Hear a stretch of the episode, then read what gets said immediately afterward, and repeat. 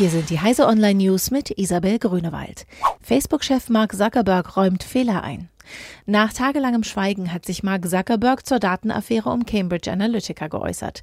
Er erklärte, dass Facebook das Vertrauen der Nutzer, die ihre Daten dem Online-Netzwerk anvertraut und dort für sicher gehalten hätten, enttäuscht habe.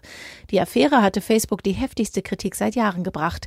Als Reaktion kündigte die Justiz- und Verbraucherschutzministerin Katharina Barley an, Vertreter des Unternehmens in ihr Ministerium zu laden, um eine Erklärung zu erzwingen. Es sei nicht hinnehmbar, dass Nutzer in sozialen Netzwerken gegen ihren Willen ausgeleuchtet werden werden, um sie ganz gezielt mit Wahlwerbung oder Hass gegen den politischen Gegner zu bombardieren. YouTube untersagt Waffenwerbung, Reddit Waffenhandel. Im Rahmen der Debatte über Waffengewalt in den USA und den einfachen Zugang der Bevölkerung zu Schusswaffen haben YouTube und Reddit nun Konsequenzen angekündigt. Die Videoplattform will ab April Videos sperren, die Werbung für Internetseiten machen, auf denen Schusswaffen und Zubehör verkauft werden. Außerdem seien dann Videos untersagt, in denen erläutert wird, wie Waffen zusammengebaut werden. Auch Reddit geht gegen Transaktionen vor, die sich um Waffen drehen.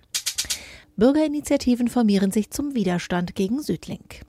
Der geplante Bau der Nord-Süd-Stromtrasse Südlink bekommt immer mehr Gegenwind. Die Gegner beklagen ein fehlendes Gesamtkonzept für die Energiewende und bezweifeln die Notwendigkeit des Baus.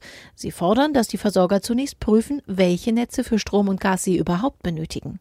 Am kommenden Samstag wollen sich Vertreter von bis zu 60 Bürgerinitiativen in Fulda treffen. Aktionäre stimmen Milliardenvergütungsplan für Tesla-Chef zu.